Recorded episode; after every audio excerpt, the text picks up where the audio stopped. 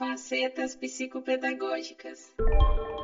Bem-vindo ao podcast Facetas Psicopedagógicas, onde a aprendizagem é um universo de possibilidades. Sou Bruna Ruiz. Sou Maíra Piscinelli.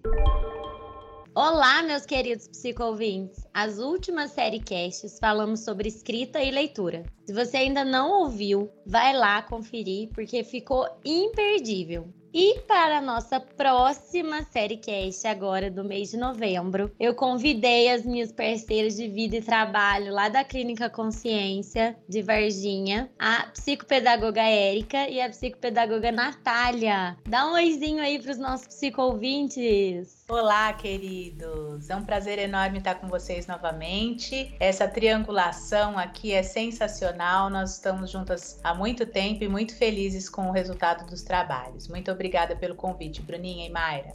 Olá, psicoouvintes. Sou Natália, sou psicopedagoga na Consciência, também sou professora e estou muito feliz pelo convite. Obrigada, Bruna. Obrigada, Maíra.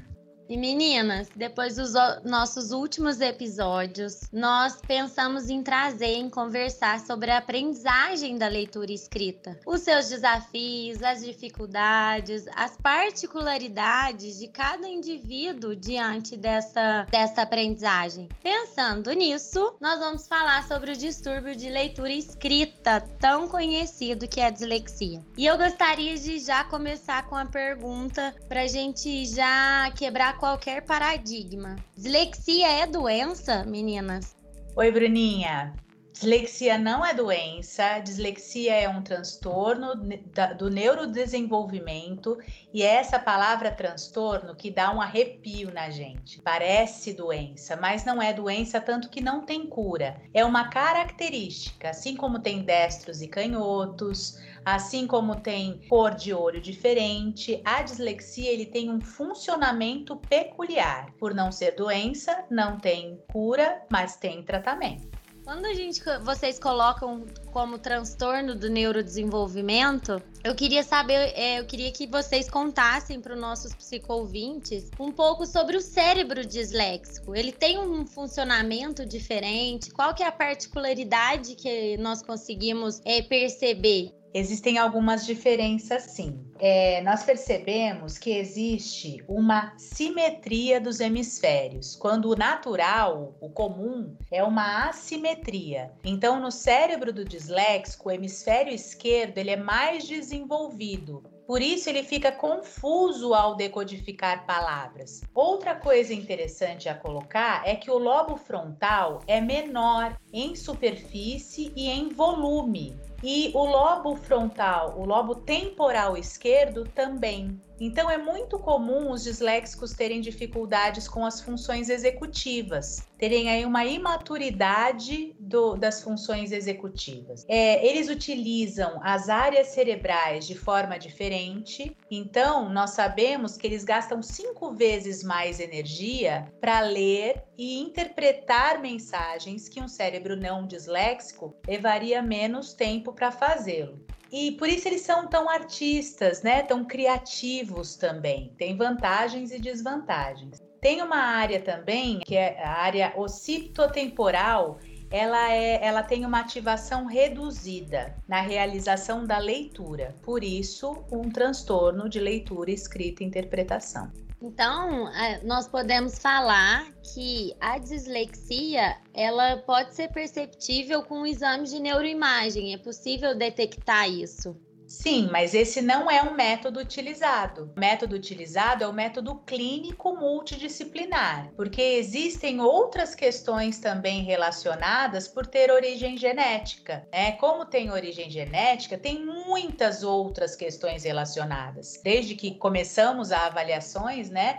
Lá na ABD, na Associação Brasileira de Dislexia, e os estudos, quando começaram, já começaram com avaliações e intervenções clínicas. Então é importante aí uma equipe multidisciplinar com um acompanhamento aí bem minucioso para a gente perceber tanto de forma qualitativa quanto quantitativa esses déficits e potencialidades do disléxico. Natália, nós sempre falamos aqui no podcast, sabe, sobre a importância dessa equipe multidisciplinar. Explica um pouco para os nossos psico-ouvintes como que essa equipe é formada, quais, quais os profissionais que são capacitados para lidar com a avaliação da dislexia? A avaliação da dislexia, ela acontece por uma equipe multidisciplinar, justamente porque cada profissional envolvido nessa equipe vai avaliar uma área de desenvolvimento da pessoa. Então, pode estar envolvidos três ou mais profissionais. Dentre esses profissionais, nós podemos ter o psicopedagogo, o neuropsicólogo, terapeuta ocupacional, nós temos a fonoaudióloga que vai avaliar a questão do processamento auditivo, que é uma característica da pessoa com dislexia, que ela apresenta um transtorno no processamento auditivo. E nosso trabalho enquanto psicopedagogas é avaliar de uma forma qualitativa. Então a gente avalia as funções executivas, cognitivas, de uma forma qualitativa e vê o desempenho desse, desse sujeito principalmente na área da leitura, da interpretação, já que nós estamos falando de um transtorno da linguagem. Hoje a dislexia ela tá aí na mídia, ela tem sido muito falada. E isso é muito importante porque aquela síndrome de Gabriela, ah, mas eu era assim, ah, mas eu cresci assim, sou assim, virei gente. Tem como nós melhorarmos um pouco a trajetória das crianças, dos adolescentes, quando se descobre que a, essa, esse indivíduo tem uma necessidade diferente de aprendizagem, um funcionamento cerebral diferente, que não é preguiça, não é frescura. Isso é muito importante. E agora que nós aí colocamos muito sobre o que, que é a dislexia, a questão genética, quais os profissionais a gente deve procurar. Quero deixar para os nossos psicovintes uma pergunta que nós vamos responder no próximo episódio. É possível nós percebermos sinais da dislexia? A intervenção precoce ela pode amenizar as dificuldades? Nós vamos conversar sobre isso no próximo episódio. Agradeço em nome do Facetas Psicopedagógicas por vocês, psicoouvintes, dedicarem um instante e fazerem parte da nossa equipe. Sua interação é muito importante, pois por meio de seus interesses, suas dúvidas, sugestões, construiremos os conteúdos para atender as demandas. E não esqueçam, sigam nossas páginas no Instagram e Facebook. Lá você nos encontra com arroba Facetas Psicopedagógicas.